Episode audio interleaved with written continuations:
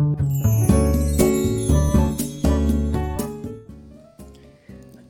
はようございます。愛知県岡崎市のオーラムという一人サロンで美容師をしてます。カナダと申します。このチャンネルは美容師歴25年以上の僕が一人サロンの経営のことや美容のこと髪のことなどを毎朝7時に配信をしているチャンネルです、えー、今日はですね癖毛の人に向けてのお話になりますので、えー、癖が気になるとか髪の広がりが気になるとか今度もうすぐ近々梅雨入りしますけど梅雨まだまだかなあの、ね、梅雨になった時に湿気対策とか気になる方にはぜひ最後まで聞いてほしい内容なのであのぜひ聞いてください。はい、で、えーまあ、くせ毛の方に向けての今日お話なんですけど、えー、今日はストレート高級ストレートヘアアイロンと、えー、宿毛矯正どっちがいいのか、まあ、そんなお話をしようと思うんですね。まあこの梅雨時近づいてくるとその、えー、まあ癖が気になる広がる方っていうのは、まあ、何か対策を必ずしようって、まあ、考えると思うんですね。今ぐらいがちょうどその時期になると思うんでそろそろ皆さんこう、梅雨時どうしようかなどうやって乗り越えようかなって考えると思うんですよ。でその時にやっぱりいくつかあの選択肢というか、まあ、あると思うんですよね。一番に上がるのがストレートバームで宿毛矯正ですね。宿毛矯正をかけようかなって思うのが一つ。で、えー、まあいろいろあるけどもう一つはやっぱヘアアイロンを持ってない方は買おうかなっていう、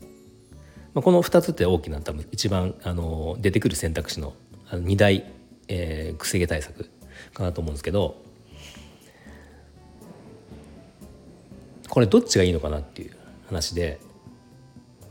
まあ別にどどっちもやるどっちもっていうのもあるし今いろいろあるんだけど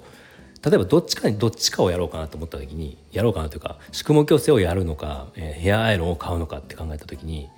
もしそこで選択肢をじゃあ作った時どっちがいいのかっていう話でまあこれ僕の結論なんですけど僕は、えー、いいストレートアイロンを買う方が僕はおすすめなんですよ。でこの理由なんですけど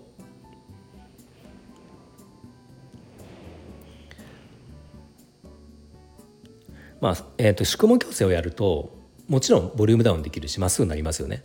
うん、でただ、まあ、これ好みかもしれないんですけど宿毛宿毛矯正でやって、えー、乾かしただけの形っていうのはあのまあ昔ほど不自然ではないと思うんですけど今のって。でもやっぱりこう丸みが少なかったりとか弾力感がこうなかったりとかっていうのが、まあ、ちょっと僕はそれを感じるんですよね。そうすると宿毛矯正をしてあっても、えー、結局アイロンでちょっと形をつけたいっていうのがまあ大半だと思うんですね僕は。そうすると宿毛矯正やってあっても結局ヘアアイロンって入れるわけですよ。だったらヘアアイロンだけでいいんじゃないっていうのが僕の考えなんですね。宿毛矯正っその宿毛矯正やることでのデメリットっていうのもあるのでそれはあの例えばカラーの入りが悪くなるとか色ムラ色ムラになるとかあともちろんダメージはあるわけですね。それデメデメリットもあるので、まあ、それがデメリットもありさらにどっちみちアイロンするんだったらアイロンにそこにお金をかけた方がいいんじゃないかっていうのが僕の結論なんですよ。別に宿毛矯正が絶対やらない方がいいとかではないんだけどもし宿毛矯正をじゃあ近々やろうかいいヘアアイロンを買おうかっていう迷ってる人がいたら僕はヘアアイロンのおすすめするって話なんですね。そうあの金額的にもやっぱり宿毛矯正って、まあ、例えばうちの店だと今、えーと、カットと宿毛矯正やったら2万円の消費税2万2,000円ですよねになるんで大体まあこうこのぐらいの価格はどこの美容院でもするとは思うんですけど多くのところはね、うん、まあ2万円ぐらいとしますよね。で、えー、実は最近あるいいストレートアイロンとかっていうのはまあ4万円とか、まあ、5万円とかするかもしれないけど、まあ、宿毛矯正2回ぐらいやったらそれぐらいになるわけですよね。うん、なのでそう考えると僕はその宿毛矯正に使うお金を、えー、ヘアアイロンストレートアイロンに使ってスタイリングを頑張る方が結果綺麗なんじゃないかなっていう綺麗だなって僕は思ってます。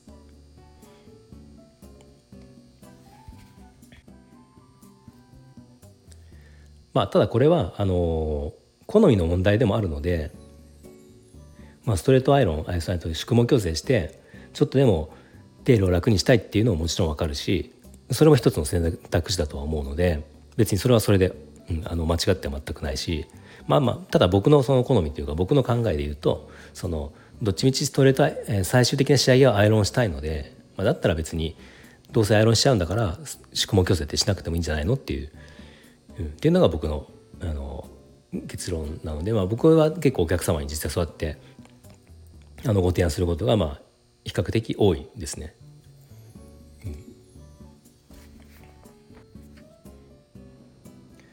まあ、あのそういったそのくせ毛に対する考え方くせ毛の対策とか対処っていうのもやっぱ美容師さんによっても違うし、あのまあ、いろんな見方によって変わってくると思うのでまあもちろんいつもねあのやってもらってる美容師さんには当然相談したをしてするのはもちろんだしいろいろこうやって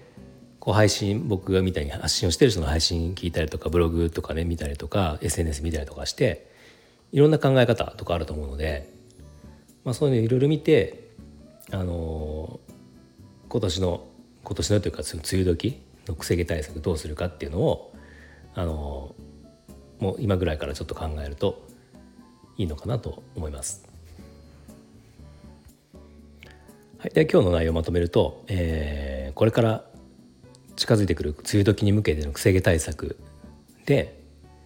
まあ、宿毛矯正もいいけど、えー、ちょっといいアイロンを買うっていうのも選択肢に入れてもいいんじゃないのかなっていう、まあ、そんなお話でした。はい、今日の内容が少しでも参考になりましたらいいねボタンフォローをぜひお願いします。では最後まで聞いていただきありがとうございました。